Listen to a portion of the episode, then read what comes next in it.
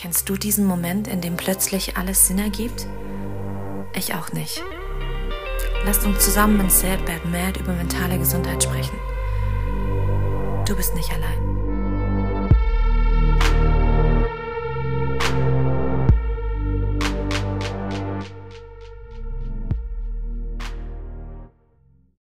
Hallo, liebe Zuhörer. Heute spreche ich in der aktuellen Folge ähm, über toxische Beziehungen und äh, teils emotionale Gewalt. Falls äh, du dich mit diesem Thema nicht wohlfühlen solltest oder dich dieses Thema besonders äh, emotional trifft, würde ich dir raten, diese Folge für dieses Mal auszuschalten und der nächsten Folge wieder zu lauschen. Für alle anderen Zuhörer begrüße ich euch herzlich zu äh, You're Toxic, I'm Slipping Under. Ähm, an dieser Stelle darf ich Maxi aus Berlin begrüßen und ich freue mich wahnsinnig, dass sie mir virtuell zugeschaltet ist und begrüße dich ganz herzlich in meinem Podcast, Maxi. Hi. Hallo Senta, ich freue mich auch sehr, dass ich dabei sein darf. Sehr schön, sehr schön. Ähm, ich, hatte, ich hatte sofort Britney Spears im Kopf, als wir uns diesen Namen überlegt hatten. ähm, ja, also es ist aber auch tatsächlich sehr treffend, wie ich finde, denn äh, letztendlich ist es ja so, du vergiftest mich und ich gehe unter. Also ja, toxische Beziehungen in all ihren Facetten sind ja tatsächlich ziemlich schwierig. Ähm, wir sind deswegen darauf gekommen, weil ähm, wir uns überlegt hatten, über was wir sprechen könnten und äh, du gesagt hast, das ist leider etwas, was dir schon widerfahren ist. Wie würdest du selber ähm, für dich beschreiben, was eine toxische Beziehung für dich ausmacht, wenn wir jetzt wirklich jemandem erklären müssen, der keine Ahnung hat, worum es geht, was es für dich bedeutet hat? Also, ich habe da mal was vorbereitet.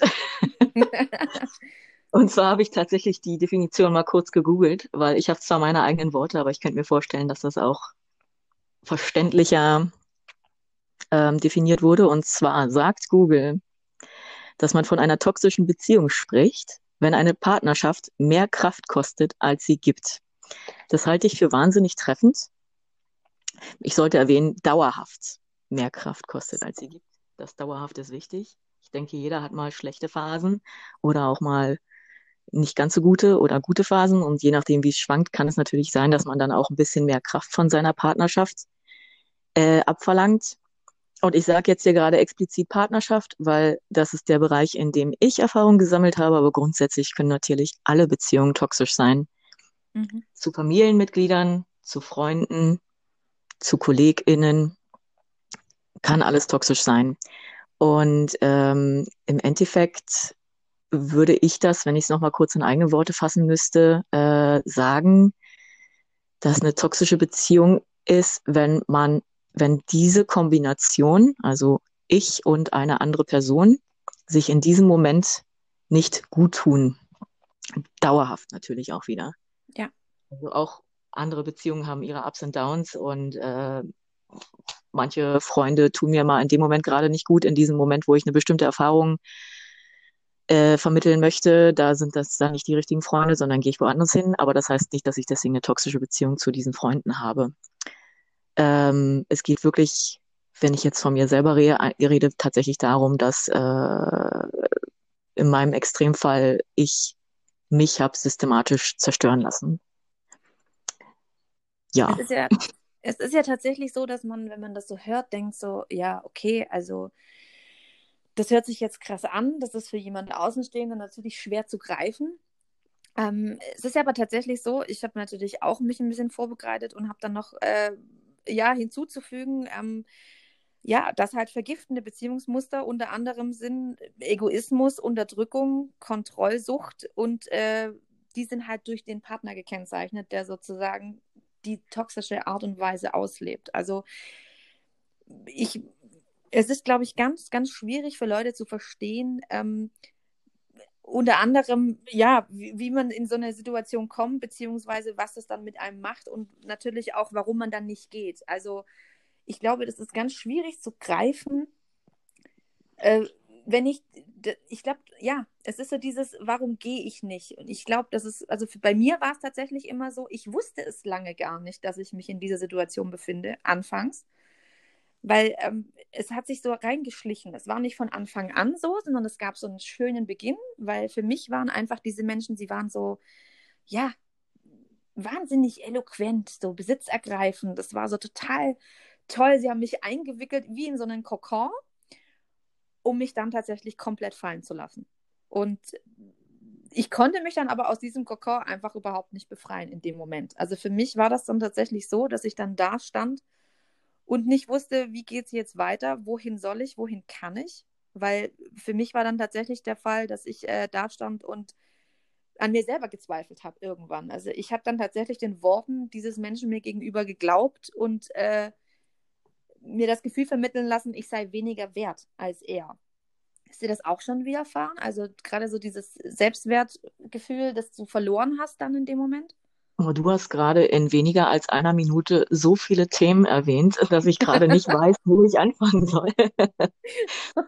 okay. Ich fange mal ganz von vorne an. Ganz klassisches Verhalten einer sehr, sehr toxischen Beziehung. Absolutes Red Flag ist das sogenannte Love Bombing.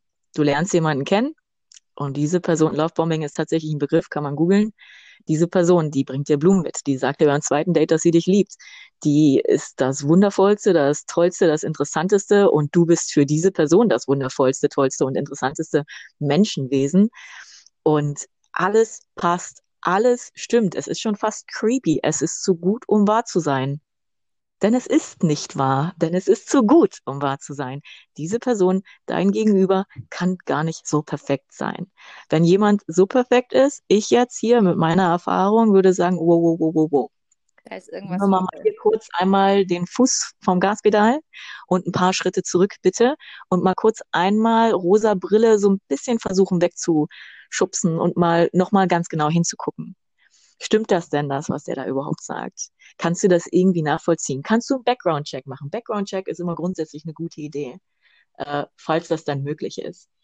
Ähm, das hat nichts mit äh, Misstrauen zu tun, das hat nichts damit zu tun, dass du deinem Gegenüber nicht glaubst. Das ist einfach in meinen, also für meine Erfahrung gesunder Menschenverstand. Das ist für mich Self-Care und hat auch was mit Selbstrespekt bei mir zu tun, weil ich ja, manche Menschen verplappern sich auch teilweise. Dann sagt die Person irgendwas und sagt dann zwei Tage später was, was leicht anders ist. Und dann zwei Tage später weicht es noch ein bisschen mehr ab. Dann würde ich schon hinterfragen, hä? Vor vier Tagen hast du doch was ganz anderes gesagt. Wo kommt denn das jetzt auf einmal her? Wo kommt denn jetzt hier die Faktschwankung her? So. Und da geht's dann so schleichend los. Also in meinem Fall war die Lovebombing Phase war ungefähr so einen Monat lang. Also aufmerksamer Partner, hat sich alles gemerkt, hat die geilsten Dates sich ausgedacht, ähm, wusste alles, kannte jeden, konnte mir die tollsten Sachen, die genau auf mich maßgeschneidert waren, die perfekten Bücher, die perfekten Konzerte, die, die tollsten Veranstaltungen, wo wir zusammen hingehen konnten, der kannte alles. Es war eigentlich unglaublich, wie viel der kannte und wusste. Also warst ähm, du ja im Endeffekt wie verzaubert durch diese wahnsinnige Welle der Liebe, die dich überrollt hat, dass du wahrscheinlich ja. in dem Moment zwar zweifeln wolltest, eventuell gesunder Menschenverstand. Das ist ja im innere, Endeffekt das innere Gefühl, aber du warst so wahrscheinlich overwhelmed von all dem, was da kam, dass du gar nicht anders konntest. Also es war tatsächlich, äh, bei, bei, bei mir treffen da dann mehrere Sachen aufeinander. Ähm, und zwar habe ich eine Näheambivalenz, das heißt, dass ich Nähe genauso gern möchte und will und brauche, wie ich Angst vor ihr habe. Und zwar ist der Anteil ungefähr 50-50. Wenn einer davon stärker wäre, dann hätte ich dieses Problem nicht, welches ich habe, weil dann wäre nämlich einer stärker und dann hätte ich halt keine Beziehung, weil ich gerade jetzt gerade keine will und das wäre ganz toll. Oder ich hätte eine Beziehung, weil ich gerade eine Beziehung will. Stattdessen will ich eine Beziehung und aber eigentlich nicht. ähm, und natürlich kommt da, wie ich behaupte jetzt mal auch bei sehr vielen anderen Menschen, der Wille dazu, einfach bloß geliebt zu werden akzeptiert zu werden, so wie du bist. Und dann kommt da jemand daher und, und, und fegt dich total weg, hebt dich auf, du bist geborgen und sagt, du bist perfekt, so wie du bist. Natürlich habe ich da erstmal voll den Fluchtinstinkt gehabt. Das hat auch ein bisschen gedauert, äh, bis ich ihm das dann auch abgenommen habe. Ähm, eben wegen der Näheambivalenz. Ah, und sicherlich hat mein Unterbewusstsein da auch schon gesagt, äh, Maxi, äh, Maxi, äh, Achtung, Achtung, äh, äh, was machst denn du da gerade? Sicherlich. Ähm, ich hatte auch, ich habe auch direkt im allerersten Monat, ich glaube vom zweiten Date an sogar, auf einmal ähm, Charaktereigenschaften entwickelt, die hatte ich vorher gar nicht. Also das ähm, kenne ich tatsächlich. Das sind so Dinge, die man dann mit annimmt wahrscheinlich so ein bisschen auch. Kann Nein, nee, das ist tatsächlich, äh, ich behaupte, dass das das Unterbewusstsein ist, was ganz genau rafft, was da gerade vor sich geht. Denn wie wir alle wissen, ist das Unterbewusstsein allwissens. Äh, dummerweise mh, hm, reden wir uns aber ein, dass uns das Bewusstsein regiert, weil nämlich das das ist, auf was wir zugreifen können. Je mehr im Unterbewussten für uns ist, desto weniger gesteuert sind unsere Entscheidungen und Handlungen tatsächlich. Deswegen ist es auch so wichtig, äh, Gedanken, Gefühle, Erlebtes zu reflektieren, um so viel wie möglich ins Bewusstsein hochzuholen. Ähm, in Wirklichkeit werden wir gesteuert vom Unterbewusstsein. So, wenn mein Unterbewusstsein also eine Panikattacke kriegt, weil da auf einmal eine zweite Zahnbürste in meinem Badezimmer steht, genau so passiert. genau so passiert. Und ich denke mir so, hä, warum denn das jetzt auf einmal? Da stand doch schon öfter mal eine zweite Zahnbürste. Das ist mir noch nie passiert. Das ist doch voll schön, dass sich jemand so wohlfühlt, dass er jetzt hier eine Zahnbürste da lässt. Was für ein seltsames Gefühl ist das denn? Oder jedes Mal, wenn er mh, hm, irgendwas gemacht hat, was mir in dem Moment als ein bisschen zu viel Liebe war oder zu viel Aufmerksamkeit, dann bam, war ich weg für drei Tage und habe drei Tage nicht mit dem geredet. Auch total untypisch für mich. Das war aber, das habe ich dann später nachvollziehen können und jetzt springe ich gerade ganz doll in meiner, in meiner Timeline. Das war tatsächlich er, das hat er bewusst gemacht, das war seine Manipulation. Ähm, ich weiß, das klingt irre und ich komme mir auch jedes Mal irre vor, wenn ich das sage. Aber jedes Mal, wenn ich drei Tage nicht mit ihm geredet habe, das hat er zeitlich so gelegt, dass das immer von Freitag bis Montag war, weil er nämlich am Wochenende seine andere Partnerin in der Stadt hatte. Das okay. war für mich, das war für mich tatsächlich dann sogar nachvollziehbar. Ich habe die Ta Daten abgeglichen ähm, im Nachhinein und ähm, das war der Moment, an dem ich gelernt habe, dass punktgenaue Manipula Manipulation tatsächlich möglich ist. Also die Art von Manipulation, von der ich nicht gedacht habe, dass sie existiert. Sie existiert. Also er hat sich tatsächlich dann genau so ähm, sage ich jetzt mal, überschwänglich verhalten, dass er dann schon wusste, okay, die Maxi zieht sich dann daraufhin zurück, da brauche ich dann nur jetzt wieder kurz einen Ticken zu viel Gas geben, dann ist die erstmal wieder weg. Und das dann so getimt, dass er dann wusste, okay, da habe ich dann äh, kurz meine Ruhe und die Maxi kann wieder rumspinnen. Und aber offiziell gebe ich ihr die totale Freiraum und, und also die totale Freiheit und ihren Freiraum und lasse sie ganz in Ruhe und das ist alles total toll und die darf machen, was sie will, aber eigentlich äh, mache ich da gerade ganz andere Sachen mit jemand ganz anderem und äh, time das aber alles so perfekt, dass ich meine zwei oder drei oder acht Leben da so lässig vor mich hin leben kann. Das ist schon ganz schön heftig natürlich. Genau, ja. genau das war es tatsächlich auch. Er hat dann halt ähm, tatsächlich nach einem halben Tag spätestens gemerkt, dass ich gerade eine Phase habe, in der ich nicht mit ihm rede. Das hat er dann für gewöhnlich dann so gelöst, dass er gesagt hat, hm, Maxi, ich merke gerade, offenbar brauchst du wieder ein bisschen Zeit für dich. Ich möchte nur, dass du weißt, dass ich an dich denke. Und ich hoffe, dass das okay ist, dass ich jeden Tag doch dir einmal eine Nachricht schreiben werde, weil du bist mir wichtig und ich will natürlich wissen, wie es dir geht und so. Und wenn du dich so fühlst, dann kannst du mir natürlich jederzeit antworten und dann können wir uns auch gerne treffen. Aber er wusste natürlich ganz genau, dass ich darauf nicht reagiere. Im Gegenteil, ich habe mich ja dann scheiße gefühlt, ne? Weil ich dachte, boah, du bist doch total wahnsinnig. Was machst du denn hier? Der ist so lieb, der ist so aufmerksam, der gibt dir alles, was du willst. Und trotzdem sitzt du hier und redest jetzt nicht mit dem, einfach nur, weil er dir ein Buch nach Hause bestellt hat. Das kann doch gar nicht sein. Was geht denn bei dir ab? Ja. So war das. Und das ist alles, ich rede immer noch vom ersten Monat. war okay, also. Jahr mit diesem Mann zusammen das ist natürlich äh, sehr, sehr heftig, ja. Also wenn, aber das muss man, man muss ja dazu sagen, also wir müssen an dieser Stelle natürlich sagen, das ist jetzt eine Geschichte, die du erlebt hast. Es gibt ja, ja 180 Milliarden verschiedene äh, Dinge, wie sie passieren können. Wir reden natürlich hier jetzt nur über ein Beispiel. Ähm, aber ich muss schon sagen, also war es dir aber in dem Moment ja nicht bewusst. Ne? Also mhm. es, du hattest keine Ahnung. Ich hatte keine Ahnung. Ich wusste auch nach Beziehungsende nicht, was mir da gerade passiert ist. Ich wusste, dass das nicht richtig ist. Ähm, aber ich war nicht in der Lage, das einzuordnen und habe auch, ich bin auch nicht von alleine darauf gekommen, was dieser Mann, also was, was das gerade war. Ähm, ich war völlig am Boden zerstört. Ich war nichts. Ich war nicht mehr ich selber. Ich hatte Panikattacken. Ich war völlig paranoid. Der Typ hat mich dann auch noch eine ganze Weile lang gestalkt, so dass diese Paranoia, die ich hatte, noch verstärkt wurden. Also ich habe mich nicht getraut, die Wohnung zu verlassen. Und wenn ich sie verlassen habe, habe ich mich nicht getraut, nach Hause zu gehen, weil ich dachte, der bricht bei mir ein oder steht vor meiner Tür. Ähm, es war wirklich, wirklich schlimm. Und es hat sich, es hat Jahre gedauert, dass ich bei mir die Treppe hochgehen konnte, bis ich wieder die Treppe bei mir hochgehen konnte und nicht Angst hatte, dass er vor meiner Tür steht. Wirklich über Jahre hinweg war mein Gedanke jedes Mal, wenn ich die Treppe hochgegangen bin, was machst du, wenn der da jetzt steht? Was ist dein Notfallplan? Wen rufst du an? Wo rennst du hin? Wie laut brüllst du? Was brüllst du?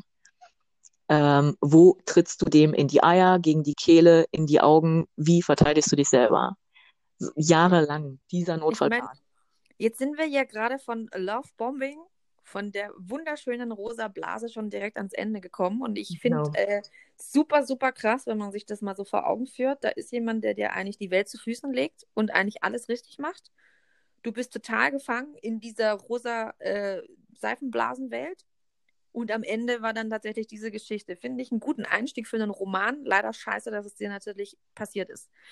Deswegen würde ich aber total gerne jetzt einsteigen und sagen, wie ging es denn weiter bei dir? Also was war dann wirklich so der Moment, wo du gemerkt hast, okay, äh, jetzt ist es nicht mehr die rosa Wolke, sondern jetzt wird es langsam Gewitter. Gab es da so einen Moment, für dich selber, wo du sagst, okay, da habe ich gemerkt, hier läuft irgendwas falsch? Ähm, nun ja, das völlig, es wäre mir fast so ein bisschen peinlich, das so zuzugeben, ähm, weil es in diesen anderthalb Jahren gab es genügend Hinweise, Hinweise ohne Ende eigentlich. Ich war sogar mal ein paar Monate lang nicht mit ihm zusammen, ähm, weil ich herausgefunden habe, dass deine, dass seine verrückte Ex-Freundin gar nicht seine Ex-Freundin ist, sondern seine Partnerin. Und ähm, als das rauskam, habe ich damals mit ihm Schluss gemacht, war aber nicht in der Lage, von dem fernzubleiben. Ich war da schon ihm völlig hörig, völlig abhängig. Und es war mir einfach nicht möglich, mit diesem Mann Schluss zu machen. Es, es ging nicht. Es tat mir psychisch und aber auch physisch so weh. Das war hm. Normalerweise würde ich Herzschmerz sagen, aber ich glaube nicht, dass das viel mit meinem Herz zu tun hatte. Das war die absolute Abhängigkeit. Das hatte eigentlich, ich dachte, es sei Liebe, aber ich glaube nicht, dass es Liebe war. Das war Obsession. Und ähm, du hattest das vorhin auch schon kurz angeschnitten. Äh, na natürlich hat er mich über über Monate und dann später ja auch anderthalb Jahre hinweg manipuliert ohne Ende. Ähm, sein, sein Lieblingsmanipulationsverfahren war dabei Gaslighting. Das sind alles Sachen, die kannte ich damals nicht. Das habe ich erst nach Beziehungsende herausgefunden, weil ich mich da dann erst versucht habe, damit auseinanderzusetzen, was mir passiert ist, um die Sache verarbeiten zu können. Gaslighting ist, ähm, wenn jemand sich in irgendeiner Art und Weise dir gegenüber verhält, in irgendeiner Art und Weise scheiße, in irgendeiner Art und Weise irgendwas macht, was deine, dass deine Grenzen übertritt, in irgendeiner Art und Weise was macht, was nicht okay ist. Und du sagst der Person, hey, das, das war gerade nicht okay. Ähm, warum hast du das gemacht? Und die Person sagt, hä, das habe ich doch gar nicht gemacht. Das denkst du dir doch schon wieder aus. Immer denkst du dir irgendwelche Sachen aus. Immer denkst du dir dein eigenes Leben und deine eigene Welt. Nie weiß ich, was, woran ich bin bei dir. Ich zitiere hier gerade die Dinge, die ich mir anderthalb Jahre lang anhören durfte. Und das geht dann so weit, wenn du das über Monate, über Jahre immer wieder täglich hörst, wie so eine Kassette, die abläuft, dann ist das in deinem Kopf drin. Und ich habe am Ende meinen eigenen Erfahrungen nicht mehr getraut. Also ich muss auch ganz ehrlich sagen, du bist ja auch Teil meines Fotoprojekts. Und ähm, ich habe auch eine äh, junge Dame in meinem Projekt, die tatsächlich mir auch diese Geschichte erzählt hat die hat tatsächlich das Wort Gaslighting aber nicht benutzt. Und ich bin mir ganz sicher, dass sie jetzt ganz laut aufhören wird, weil äh, ihr tatsächlich auch sowas widerfahren ist. Und da war es dann einfach ähm, körperliche Gewalt. Und ihr wurde einfach eingetrichtert, habe ich nicht gemacht, hast du dir, hast du geträumt. Ist nicht passiert. Und sie hat tatsächlich angefangen, das zu glauben. Also ja. sie stand dann wirklich da und hat gedacht, sie wird verrückt. Und er hat ihr auch eingeredet, dass sie verrückt werden würde. Und ich saß da wirklich, als wir dann äh, diese Fotos gemacht haben, und ich hatte Gänsehaut vor, vor Wut fast schon. Also ich war so wütend und geschockt gleichzeitig, dass ich nicht glauben konnte, dass es Menschen gibt, die tatsächlich, es tut mir leid, dass ich da jetzt lachen muss, noch kranker sind, als wir uns manchmal fühlen.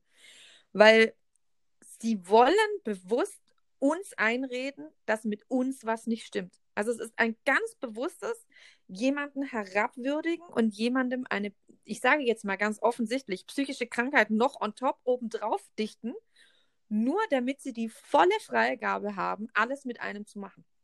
Mhm. Und ich finde dafür eigentlich gar kein Wort. Und das Schlimme ist, dass es ja tatsächlich, ich weiß nicht, wie oft am Tag, in jeder Minute wahrscheinlich passiert und es den Menschen vielleicht gar nicht bewusst ist. Aber da hast du vorher jetzt das Unterbewusstsein angesprochen. Ich glaube, war das dann bei dir auch so, dass du gemerkt hast, aber irgendwas stimmt hier doch nicht. Also, dass eine innere Stimme dir vielleicht gesagt hat, das kann doch nicht sein, dass ich mir das alles einbilde. Oder? Nein, nein, er hat mir zeitgleich erzählt, dass ich völlig verrückt bin. Und ich habe ihm das geglaubt. Ich habe ihm das, ich habe ihm das geglaubt. Ähm, er hat, wie gesagt, Monate also es ist der, der, der, der ähm, Übergang von Lovebombing zu, zu der, zu dem Emotional Abuse war sehr, sehr schleichend. Das, ja, das denke ich mir. Ähm. Und auf einmal war es dann von, du bist so perfekt. Und dann war es, du bist so perfekt, aber du mhm. bist auch total irre. Du bist total krank. Maxi, wenn ich zur Therapie gehen muss, dann eigentlich nur deinetwegen. Weißt du eigentlich, wie du bist? du bist angsteinflößend. Ich traue mir nicht, dir zu sagen, was ich fühle, weil du total krank bist. Und wenn du das die ganze Zeit und, und, und du stehst da und hörst dir das an und denkst dir so, hä, kennt mich die Person überhaupt? Ich denke, er liebt mich. Wir sind doch hier seit einem halben Jahr in einer Beziehung. Er müsste mich doch viel besser können, Angst einflößen. Was meint er denn damit? Und mein Kopf geht, ist dann immer in Overdrive gegangen. Ähm, ich war so überfordert von diesen ganzen Anschuldigungen, die tatsächlich ähm, keinen Sinn ergeben haben. Das ist, als würdest du versuchen, einer, einer AfD-Rede zu folgen. Die springt von Thema zu Thema. Und jedes Mal, wenn du versuchst, auf Thema 1 einzugehen und zu sagen, aber das stimmt doch, dann sind die schon bei Thema 10 und sagen, ja, aber was ist denn eigentlich mit? Und so läuft das mit einem Narzissten. Der, der hat ähm, mich teilweise Stunden am Stück angebrüllt und hat mir die krassesten Vorwürfe gemacht, und ich habe einfach quasi nur da gestanden und habe geheult. Ich war gar nicht in der Lage, irgendwas dazu zu sagen, weil das immer, also es war völlig zusammenhangslos und hatte nichts mit mir zu tun. Und alles, was ich wollte, war, dass, dass ich wieder den Typen vom Monat eins zurückbekomme. Ja, genau. Der mich liebt und in den Himmel hebt und der mich toll findet. Und ich, und ich hätte alles getan, um das zurückzubekommen. Und ich habe auch alles getan, um das zurückzubekommen. Und es hat nicht gereicht, egal was es war. Egal was es war. Ähm, alles, wie gesagt, ich glaube, ich habe auch gerade gar nicht erwähnt, weil das wollte ich nämlich vorhin erzählen, als ich abrupt zum Ende der Beziehung gesprungen bin. Ich wollte nämlich die Diagnose sagen, die ich dann rausgefunden habe. Ich habe lange gedacht, dass er vielleicht ähm, Soziopath oder Psychopath sei. Kann man googeln, es gibt eine Checkliste mit zehn Punkten. Da haben aber mhm. nur, nur sechs von zehn Punkten auf den, auf den Mann äh, übereingestimmt. Und dann hat irgendjemand, ich weiß gerade nicht mal mehr wer, hat das Thema narzisstische, narzisstische Persönlichkeitsstörung in mein Leben gebracht. Und da haben dann auf einmal neun von zehn Punkten zu, zugepasst. Und ich habe mich dann tiefgreifend mit NPS auseinandergesetzt und bin der festen Überzeugung, dass dieser Mann NPS hat ähm, Vielleicht möchten wir noch mal kurz erklären, was Narzissmus tatsächlich bedeutet, denn du hast vorher gerade schon angesprochen, dieser Narzisst, also es wissen ja vielleicht nicht viele unserer Zuhörer, was ein Narzissten tatsächlich ausmacht. Ja, also im Endeffekt ist für mich ein Narzisst, man sagt ja immer so im äh, Volksmund, ein total selbstverliebter Mensch, der total von sich überzeugt ist und äh, über den Dingen steht für mich persönlich ist ein Narzisst ähm, jemand, der überhaupt keine Liebe irgendwo empfinden kann, der äh, nichts in sich trägt, ein riesiges Vakuum hat, das er stets versucht zu füllen und einfach mit nichts auffüllen kann. Weil dadurch, dass er sich eben selber nicht liebt, sondern so unsicher ist, gibt es da nichts zu füllen. Also es, er sucht die Bestätigung stets bei allen anderen und bekommt sie trotzdem nicht und wird deswegen auch immer tiefgreifender, noch schlimmere Dinge machen, um dieses Loch aufzufüllen. Gibt es da für dich eine andere Definition? Also das ist eine, die ich persönlich aus meiner äh, Welt teilen kann. Ich weiß nicht, wie du es definieren würdest. Hm, das habe ich jetzt tatsächlich nicht gegoogelt, aber dem stimme ich tatsächlich zu. Ähm, ein Narzisst, also es gibt natürlich Abweichungen, es gibt, Absolut, es, ja. gibt, es gibt Schwankungen, manche sind mehr mal weniger stark, es gibt erfolgreiche und erfolglose Narzissten. Ähm, mein Narzisst war erfolglos, das heißt, er war nicht in der Lage, äh, sich, sich zu fangen und anzupassen, sage ich mal. Also ähm, und was, was, was zum Krankheitsbild von diesen erfolglosen Narzissten dann halt gehört, ist, dass, dass sie, ja, das ist tatsächlich, das klingt jetzt gleich ganz böse, ich sage jetzt gleich was ganz Kontroverses. Ähm, die, dieser Mann hat mein Leben zerstört und ich wünsche ihm viel Schlechtes.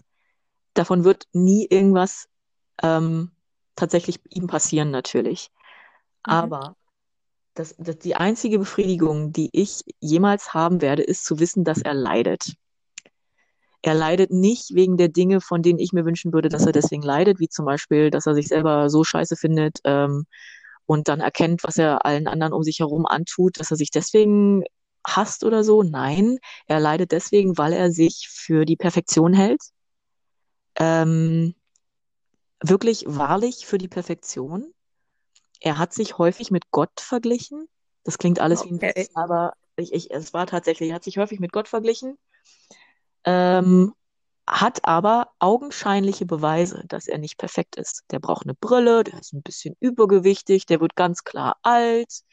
Bei einigen Menschen funktioniert es mit seiner Manipulation nicht. Grundsätzlich waren natürlich sowieso alle Frauen und Männer verknallt in ihn oder wollten ihn ficken.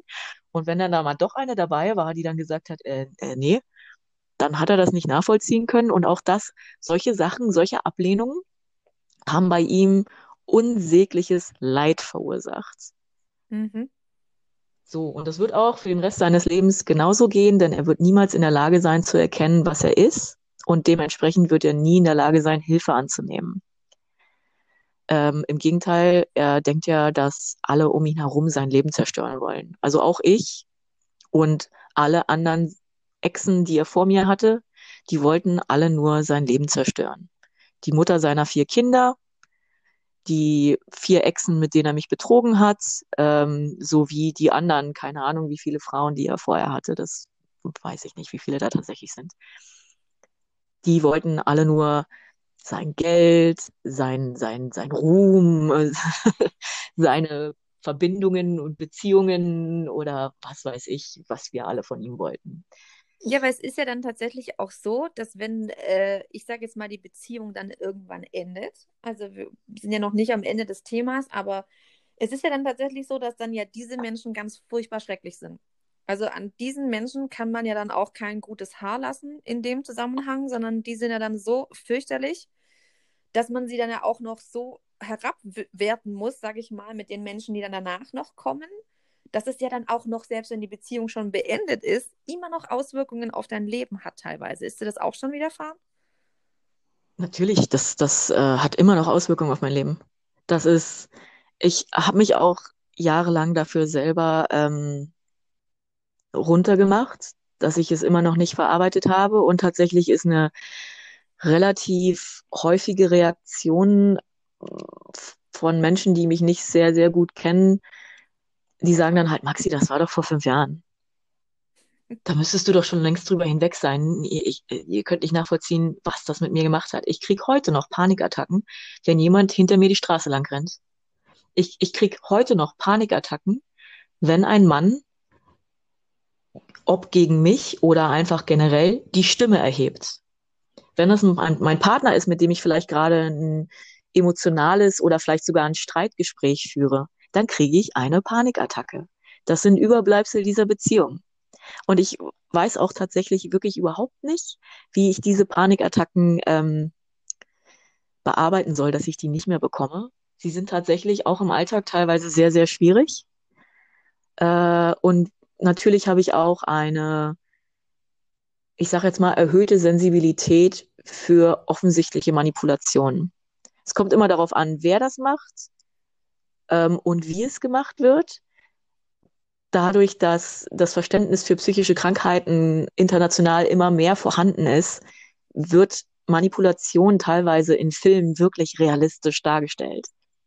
Da gibt es so ein paar Sätze, wenn die fallen, dann sitze ich da und, und, und, und weiß gar nicht, wohin mit mir. Da kriege ich, da kriege ich, da will ich mich schütteln, da will ich mir meine eigene Haut vom Leib schütteln und fühle mich so unwohl und, und, und will mich duschen gehen danach. Es, es gibt einfach so, bestes Beispiel ist Jessica Jones.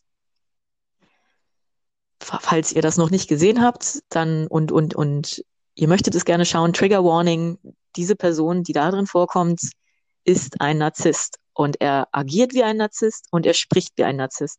Wenn ich das sehe und wenn ich das höre, dann wird mir schlecht, dann möchte ich kotzen.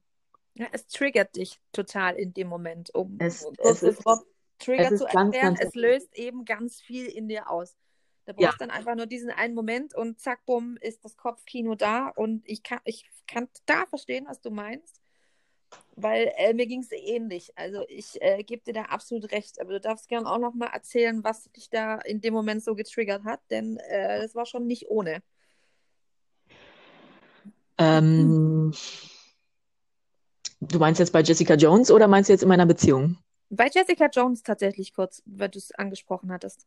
Also, oh, ich will eigentlich gar nicht spoilern. es ist eine hervorragende Serie. Sie ist ganz wunderbar und ich habe es tatsächlich geschafft, die Serie zu Ende zu schauen, obwohl ich mittendrin wirklich dachte, ich schaffe es nicht.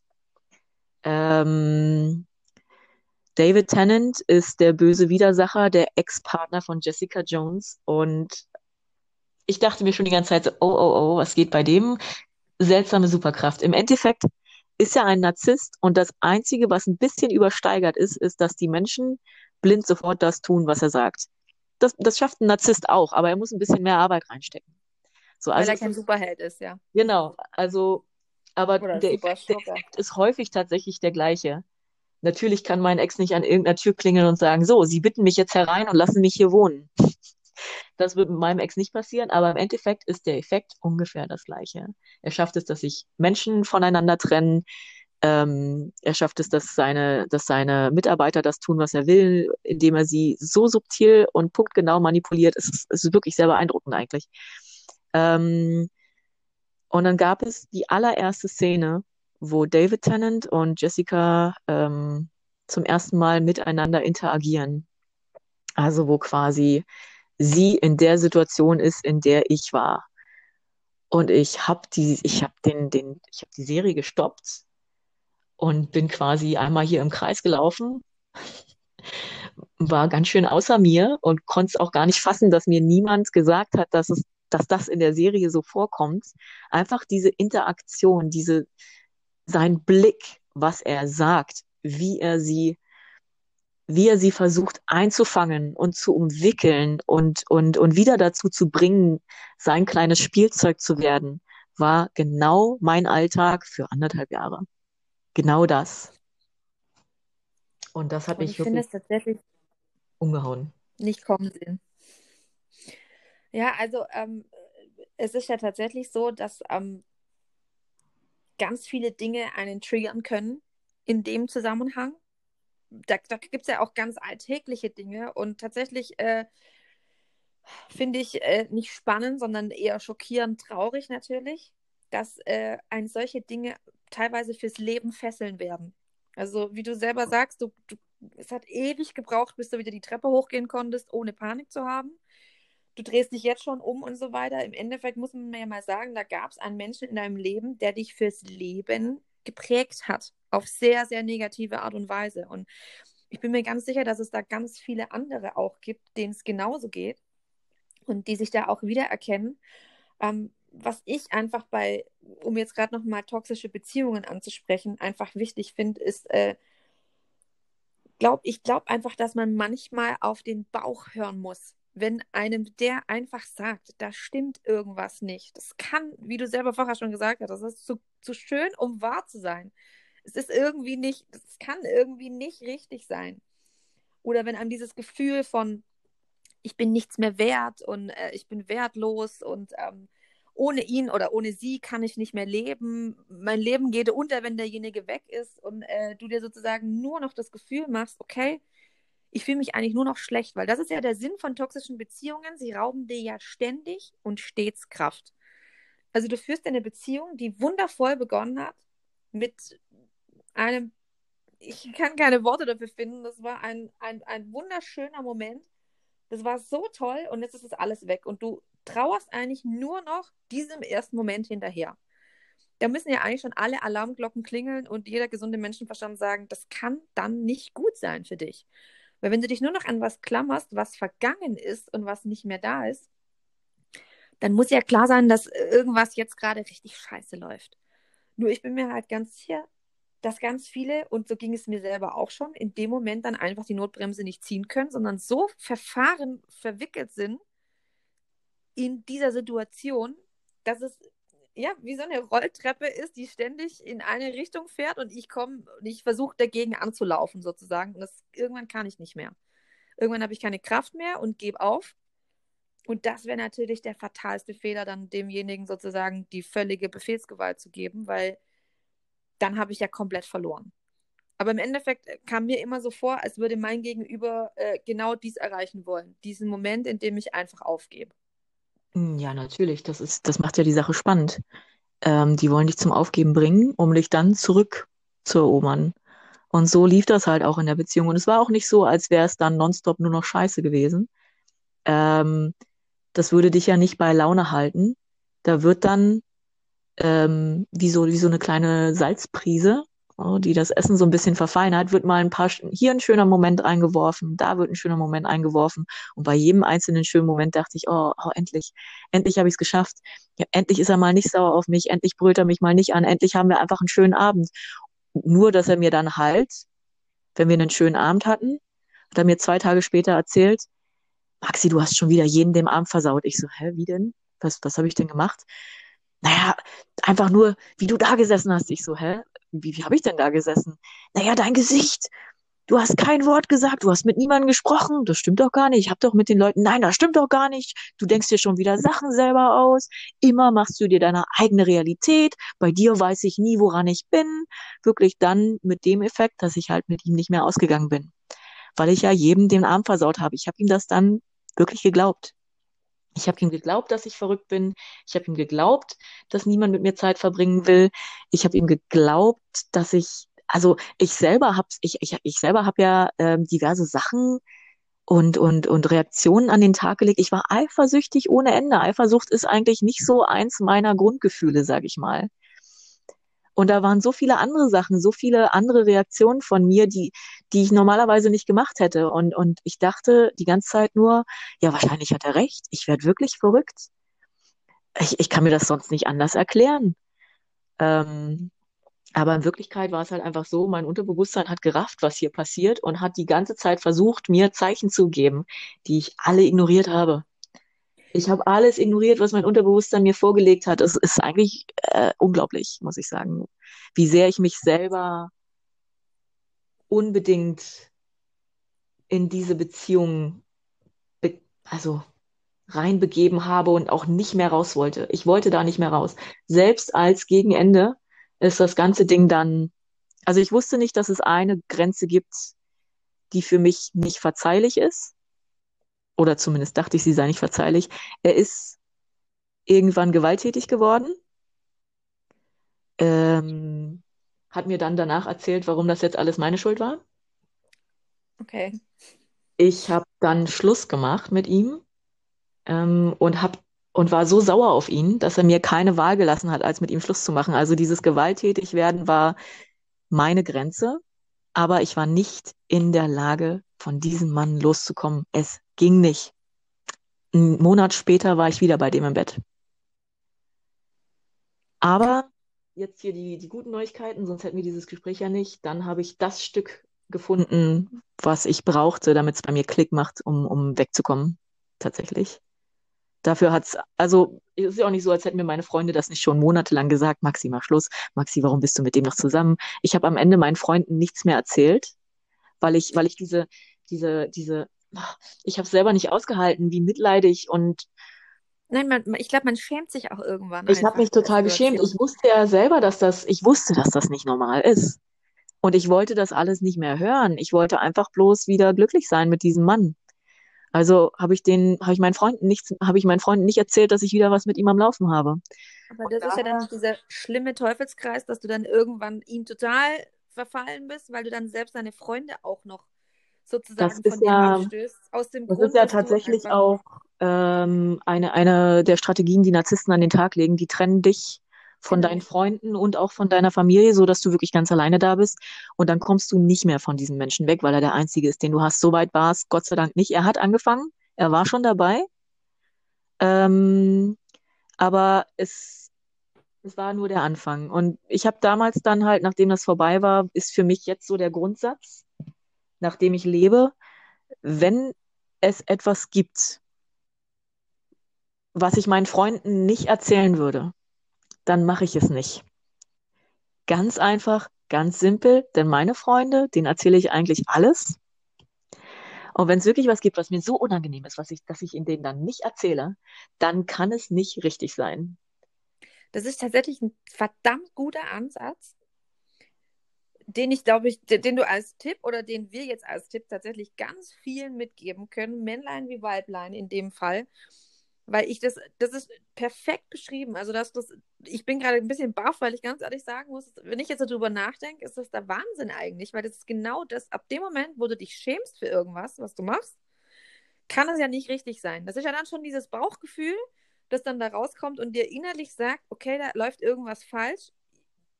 Und es dann nicht zu machen, bedeutet natürlich auch sehr willensstark zu sein. Aber ich finde es den perfekten Ansatz zu sagen, vielleicht öfters auf sich selber zu hören und einfach auch, ja, in die Zukunft vorausschauend zu sagen, okay, wenn das sich nicht richtig anfühlt, dann lasse ich es einfach auch gleich.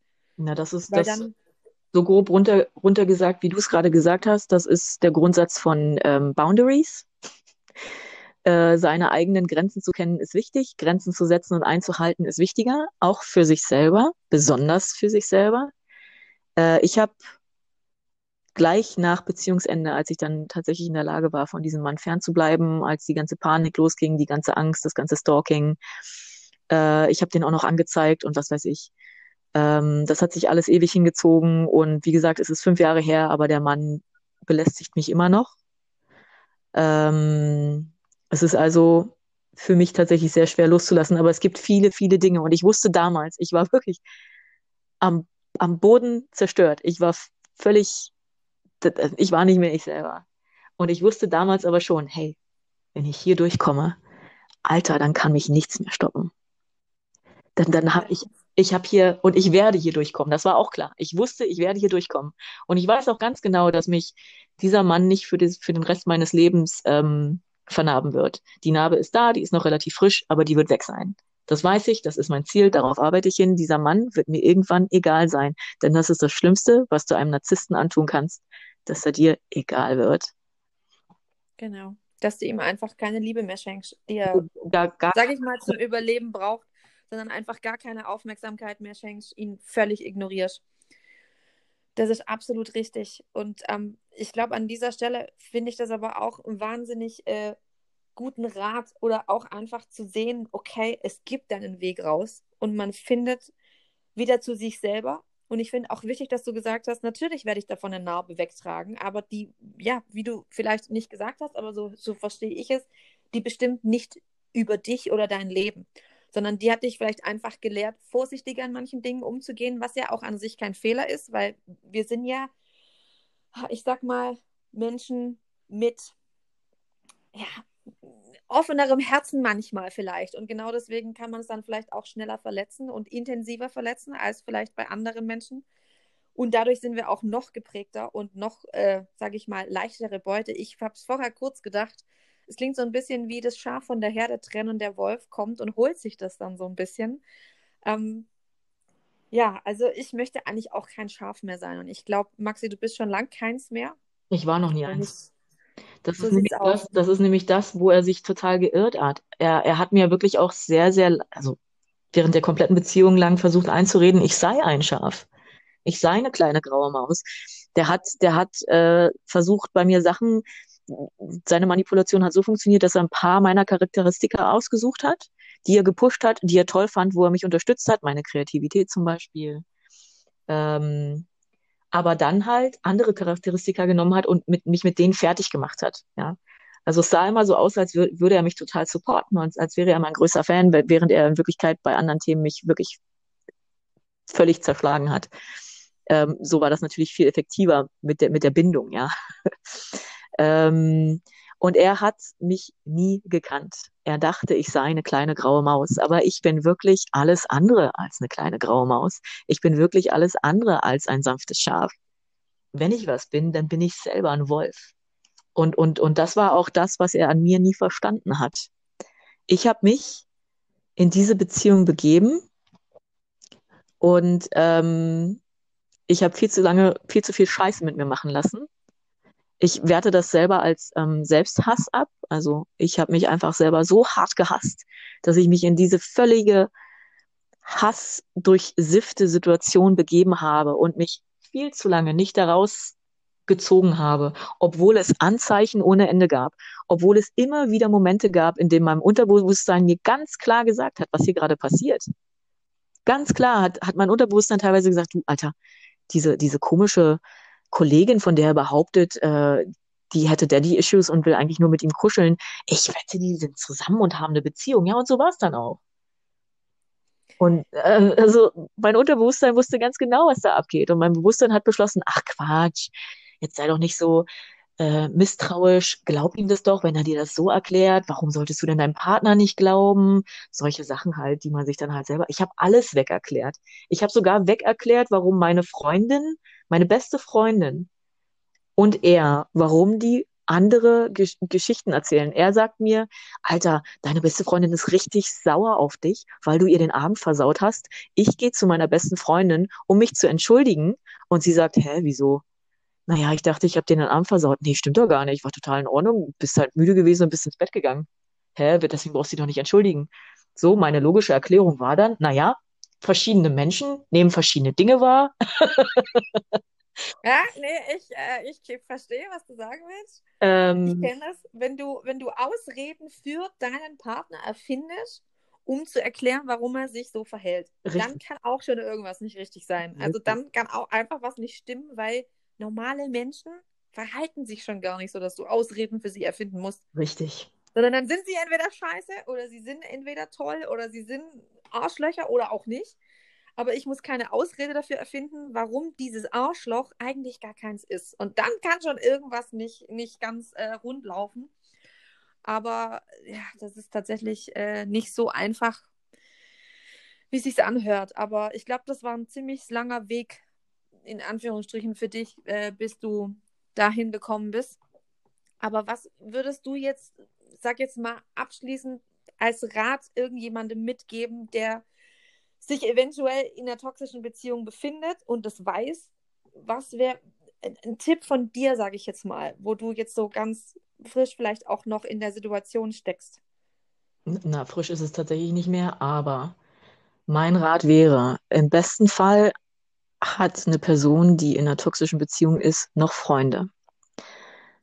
Wenn du Freunde hast, dann rede mit denen darüber. Es gibt Anlaufstellen. Manche Anlaufstellen sind extra für Frauen. Wenn du dich da alleine nicht hintraust, was ich total verstehen kann, dann frag deine Freunde, ob sie dich dahin bringen. Das war bei mir damals dann auch der Fall. Wenn du keine Freunde mehr hast, gibt es die Anlaufstellen trotzdem noch. Du kannst da anonym anrufen, du kannst da anonym hingehen. Es gibt Frauenhäuser und ich weiß, ich spreche das jetzt hier gerade alles für Frauen aus, aber natürlich gibt es auch Männer in toxischen Beziehungen, in gewaltvollen Beziehungen. Für euch gibt es ebenfalls Telefonnummern, für euch gibt es ebenfalls Anlaufstellen. Holt euch die Hilfe. Wenn ihr Angst habt, wie ihr um euren Partner herum auftreten müsst, weil er jeder oder sie jeden Moment in die Luft gehen könnte, weil euch eine Kartoffel runterfällt oder die Schleife nicht richtig gebunden ist oder oder oder.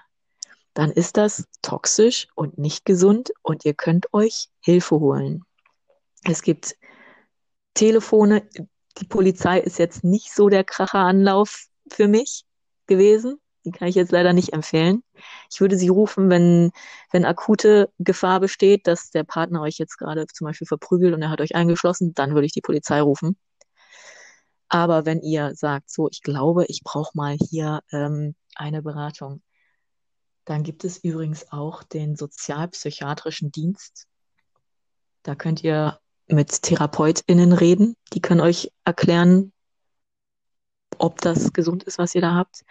Es gibt, wie gesagt, die diverse Telefonnummern, wo ihr anrufen könnt. Und es gibt den verschiedene Opferhilfen, Opferringe, den, den weißen Ring zum Beispiel. Ähm, mhm. Und die können euch alle helfen. Und hier in Berlin, äh, ich kenne mich hauptsächlich in Berlin aus, gibt es für Frauen ähm, Lara und Tara. Da gibt es übrigens auch kostenfreie Rechtsberatung. Ich finde, das sind alles auf jeden Fall wichtige Themen zu wissen, weil ähm, tatsächlich ich mir ganz sicher bin, dass ganz viele Menschen eben Angst haben und warum auch immer nicht wissen, wohin sie sich wenden sollen. Ich habe euch auf jeden Fall jetzt einen Tipp und zwar ist es das Hilfetelefon für häusliche Gewalt. Und ähm, ich würde euch die Telefonnummer jetzt einfach durchsagen. Das ist die 08 000 116 016. Das Telefon ist in vielen Sprachen zu erreichen. Bedeutet also, wenn ihr eine Freundin zum Beispiel haben solltet oder einen Bekannten oder wen auch immer, der vielleicht gar nicht gut Deutsch sprechen sollte und sich in so einer toxischen Beziehung befindet, könnt auch diese Menschen bei dieser Nummer auf jeden Fall anrufen. Ich denke, niemand sollte alleine versuchen, komplett aus so schlimmen Verhältnissen rauszukommen. Wenn er nicht mehr alleine rauskommt, kann man sich immer Hilfe suchen. Und äh, wie Maxi schon gesagt hat, ist auf jeden Fall, in jedem Fall wichtig, dass man sich nicht von jedem abschotten lässt und dass man seine Freunde nach wie vor vertrauen kann und dass man sie auf jeden Fall um Hilfe fragt. Maxi, das war ein sehr äh, nervenaufreibendes Thema. Wir hätten noch über so viel mehr sprechen können. Deswegen würde ich mich wahnsinnig freuen, wenn ich dich nochmal in meinem Podcast irgendwann begrüßen dürfte. Oh ja. Und ich danke dir wahnsinnig für deine äh, extreme Offenheit, denn die ist ja auch nicht selbstverständlich. Und ähm, ich muss dazu sagen, ähm, ich habe dich als wahnsinnig witzigen, kreativen, total eloquenten Menschen wahrgenommen, dass ich ähm, sehr überrascht war jetzt über dieses offene Gespräch, weil ich sagen muss, das ist auch so das Ding, man merkt es den Menschen natürlich nicht an. Man sieht es ihnen nicht auf der Stirn stehen, hey, ich habe ein scheiß Problem, ich komme gerade oder ich war in einer echt fett toxischen Beziehung, mir ging es echt dreckig, sondern sie lachen und haben Spaß und das auch mit vollem Herzen und mit vollem Bewusstsein. Und ich finde es auch an dieser Stelle wichtig zu sagen, dass es manchmal vielleicht einen zweiten Blick braucht aber dass es genauso sein kann, dass wir tatsächlich einfach mal Freude empfinden und Spaß haben. Und äh, auch diese Momente sind uns natürlich vergönnt und äh, sind natürlich auch äh, Dinge, die uns ausmachen. Und äh, was ich auf jeden Fall einfach noch allen mitgeben möchte, ist äh, nicht wegschauen. Denn das bringt keinem was. Auch nicht bei sich selber. Weil wenn man anfängt, bei sich selber wegzuschauen, ja, dann ist der Untergang eigentlich schon quittiert und da kann dann nicht mehr viel passieren. Maxi, möchtest du noch äh, letzte Worte an unsere Zuhörer richten? Ja. Erkennt eure Grenzen an und achtet darauf, dass andere Menschen sie einhalten und haltet sie auch selber ein. Und hört auf euer Bauchgefühl. Wenn da jemand ist, der super wahnsinnig nett zu euch ist, aber ihr könnt ihn irgendwie trotzdem nicht leiden, dann wartet nicht auf einen Grund, also dass euch diese Person einen Grund gibt, euch nicht zu leiden, dann geht einfach. Ihr, ihr, ihr braucht nicht jemanden in eurem Leben, der euch ein komisches Bauchgefühl gibt. Ihr müsst auch gar nicht definieren, was für ein komisches Bauchgefühl es ist. Ihr habt ein komisches Bauchgefühl, okay, vielen Dank, tschüss. So, das mache ich seitdem, seitdem, also ich fahre ganz gut damit, muss ich sagen. Sehr gut. Ich finde es tatsächlich auch wichtig, was du gesagt hast, Grenzen setzen, einhalten Und ja, das Bauchgefühl, auf das könnten wir, glaube ich, alle öfters mal hören. An dieser Stelle, Maxi, ich danke dir für dieses wundervolle, tiefe Gespräch und ich wünsche dir noch einen wunderschönen Abend. Genauso wie all meinen Zuhörern.